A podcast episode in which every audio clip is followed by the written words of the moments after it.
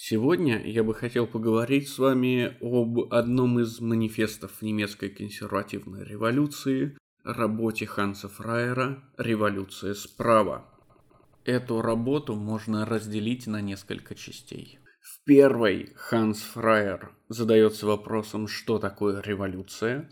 Во второй он рассказывает о революции века XIX, или вернее о том, почему революция века XIX так никогда и не случилась. В третьей же части он рассматривает будущую революцию, революцию века XX, и ее радикальные отличия не только от революции века XIX, но и от всех революций до сих пор.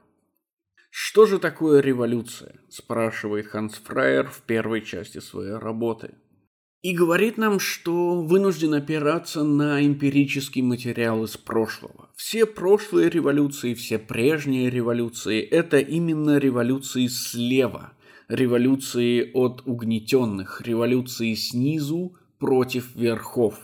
Это, конечно, в первую очередь революции против сословного аристократического общества, которые мы находим в XVIII веке, и революция буржуазного общества. Но эти революции не одинаковы. В случае с революциями внутри сословных обществ причина их происхождения заключается не в том, что в сословном обществе присутствуют угнетаемые и угнетатели. Нет, сословное общество было максимально стабильно. Причина революции в сословном обществе не неизбежность, а ошибка, ошибка со стороны самих аристократов, которые перестали, как говорит Фраер, на самом деле быть аристократами. В случае же XIX века и буржуазного общества революция кажется неизбежностью именно потому, что правящий класс, буржуазия, намеренно создал себе самого своего самого смертельного врага – рабочего – и рассматривая две эти революции, мы легко можем понять, что революция как раз-таки и характеризуется наличием двух смертельных врагов, наличием неразрешимого дуального конфликта между низами и верхами.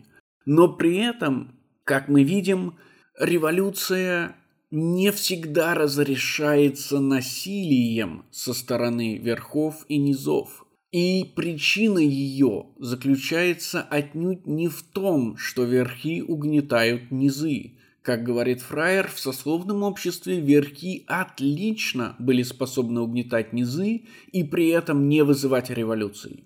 Причина же, по которой революции происходят на самом деле, заключается в том, что для участников революции становится понятно, что существующий порядок вещей порядок жизни или уклад жизни является ложным, что он не настоящий, не подлинный.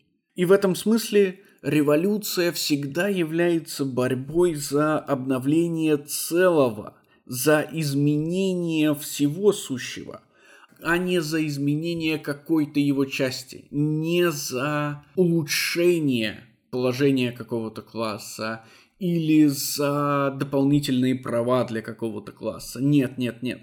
Революция представляет из себя новый принцип жизни, и в этом смысле революция всегда творит историю. Революционеры – это отнюдь не те люди, которые считают, что они должны быть революционерами, или те люди, которые пытаются насильственно или ненасильственно изменить порядок а это и есть носители нового порядка. То есть для того, чтобы быть революционером, совершенно не нужно осознавать себя как таковой. Нужно просто быть фактическим носителем нового принципа истории, нового принципа общества и таким образом совершать революцию. Правда, естественно, Фраер не носит розовых очков.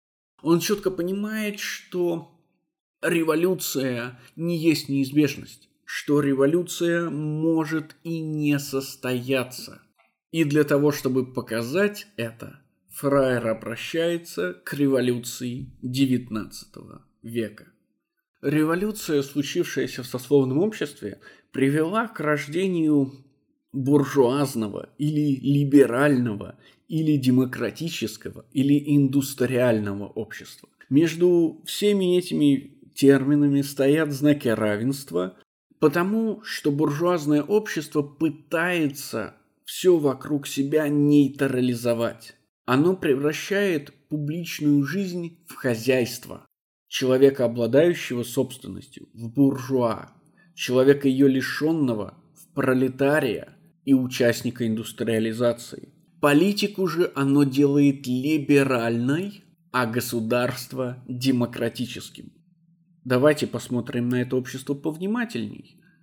И рассмотрев его, мы увидим, что в отличие от прежнего сословного общества, общество буржуазное больше не является единым целым, укорененным в некой гигантской традиции, в некой почве. Напротив, новое общество представляет из себя набор безличных индивидов и безликих сил, борющихся друг с другом. За что? За свои интересы. Борются они в первую очередь на почве государства и, борясь, делают государство нейтральной срединной зоной между ними, ничейной землей, части которой захватывает то одна, то другая сторона. И те захваты, которые становятся более или менее постоянными, говорит Фраер, превращаются в общественные институты. И чем больше становится таких институтов, тем более демократическим, плюралистическим, бессубъектным, а в конечном счете и не политическим становится государство. В буржуазном обществе государство является не более чем инструментом, нейтральным инструментом, в руках тех или иных классов, которые пытаются с помощью этого инструмента решить вопросы своих хозяйственных или экономических интересов. Никаких других интересов, кроме экономических, нет, потому что буржуазное общество нейтрализует и деполитизирует не только государство, но и общественную жизнь в целом, превращая ценности в цену.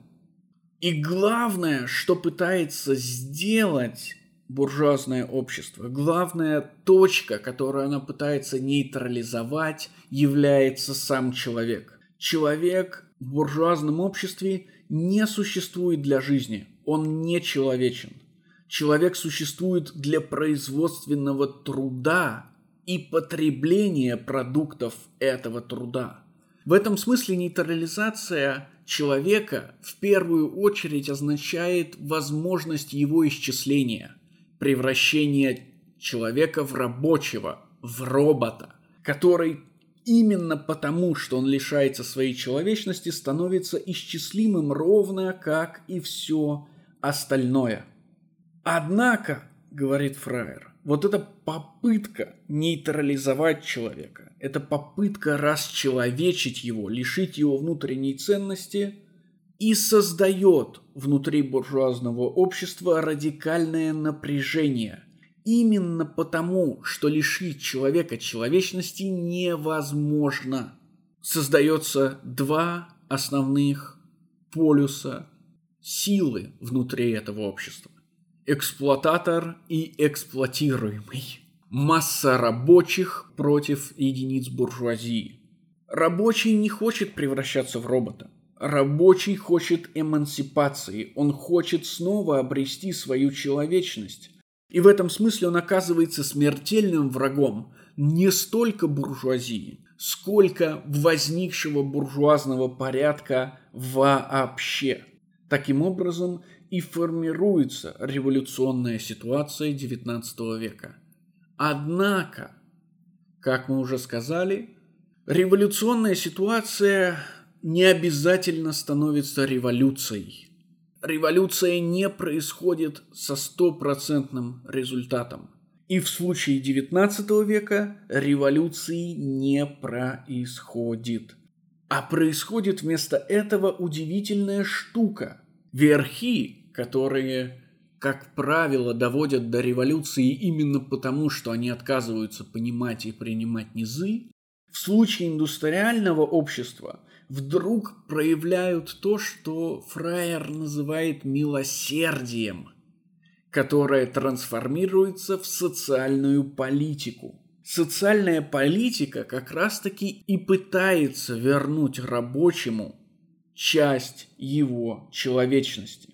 С помощью социальной политики от работы освобождаются дети, женщины, старики. С помощью социальной политики рабочий получает нормированный рабочий день, отпуск, медицинскую страховку.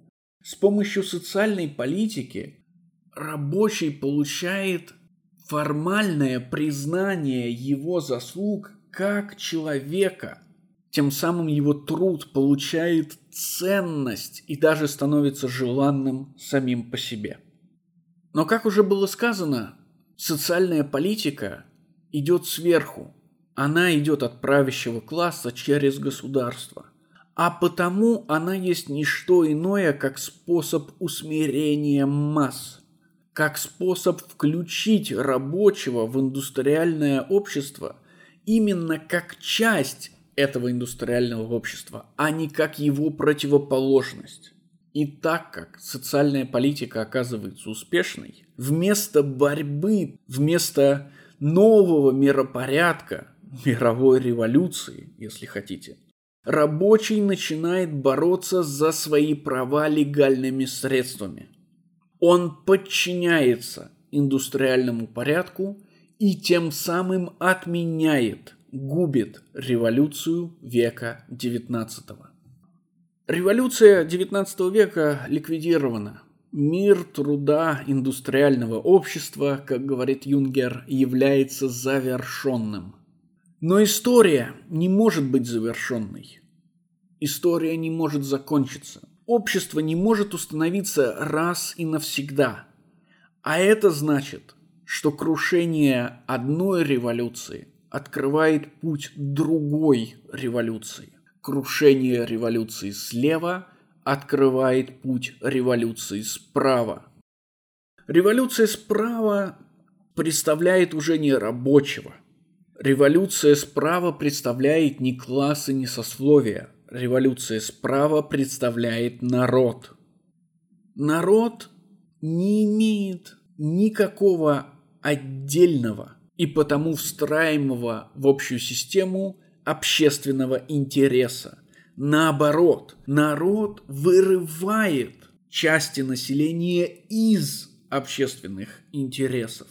Как и полагается, при революции народ противопоставляет себя существующему порядку, а именно разделение на классы, экономизации и нейтрализации всего в общественной жизни – расчеловечиванию. Последнее означает, что народ воспринимает каждого члена народа как человека, то есть как того, кто имеет ценность, как нечто неисчислимое, не нейтральное, не нулевое, да, не единицу мы можем увидеть некоторые свойства народа, которые, понятно, проглядывают еще смутно, потому что революция века 20 это революция еще не наступившая, еще не оформившаяся до конца. Тем не менее, свойства народа понятны. Народ не нейтрален, он осознает собственную ценность. В этом смысле он четко понимает, что он отличен от всех других народов. Социалисты говорят, что рабочий немец такой же рабочий, как и рабочий русский, как и рабочий японец, как и рабочий китаец. Народ уверен в том, что он отличен от всех других народов. Народ не связан с безличным хозяйствованием. В этом смысле немецкая индустрия не есть индустрия китайская, не есть индустрия японская – но самое важное, пожалуй, свойство народа заключается в том, что народ эмансипирован. Он есть ценность сама по себе. И, будучи эмансипированным сам, он эмансипирует и государство, возвращая тому субъектность и политичность. Именно тот факт, что государство возвращается вместе с политикой возвращается как субъект и маркирует революцию справа. Государство как субъект перестает ориентироваться на общественные интересы, оно теряет связь с обществом, и в этом смысле вместо связи с обществом оно получает связь с народом. Общество, как вы понимаете, это какофония голосов. Это миллион разных общественных интересов, противоречащих друг другу, слагающихся вместе друг с другом, иногда как союзники. Но в общем это всегда какофония.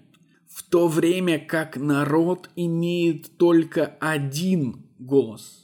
И становясь субъектным, государство также делает субъектом и народ, обращаясь как бы его доспехами, его панцирем, становясь и вот вам цитата, сосредоточием его воли.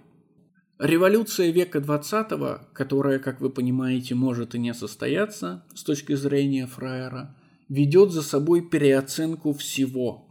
Вещи становятся силами, экономика – историей, земля, которая при индустриальном обществе была мертвым источником ископаемых и материалов, становится частью живого народа – его жизненным пространством. Техника, служившая средством угнетения, становится средством единения Земли и людей. Наконец, происходит и самое важное – происходит эмансипация человека. Человек становится свободен, говорит Фраер, когда он свободен в своем народе, а этот последний свободен в своем пространстве. Человек свободен, когда он находится внутри конкретной общей воли, которая под собственную ответственность проводит жизнь, собственную историю.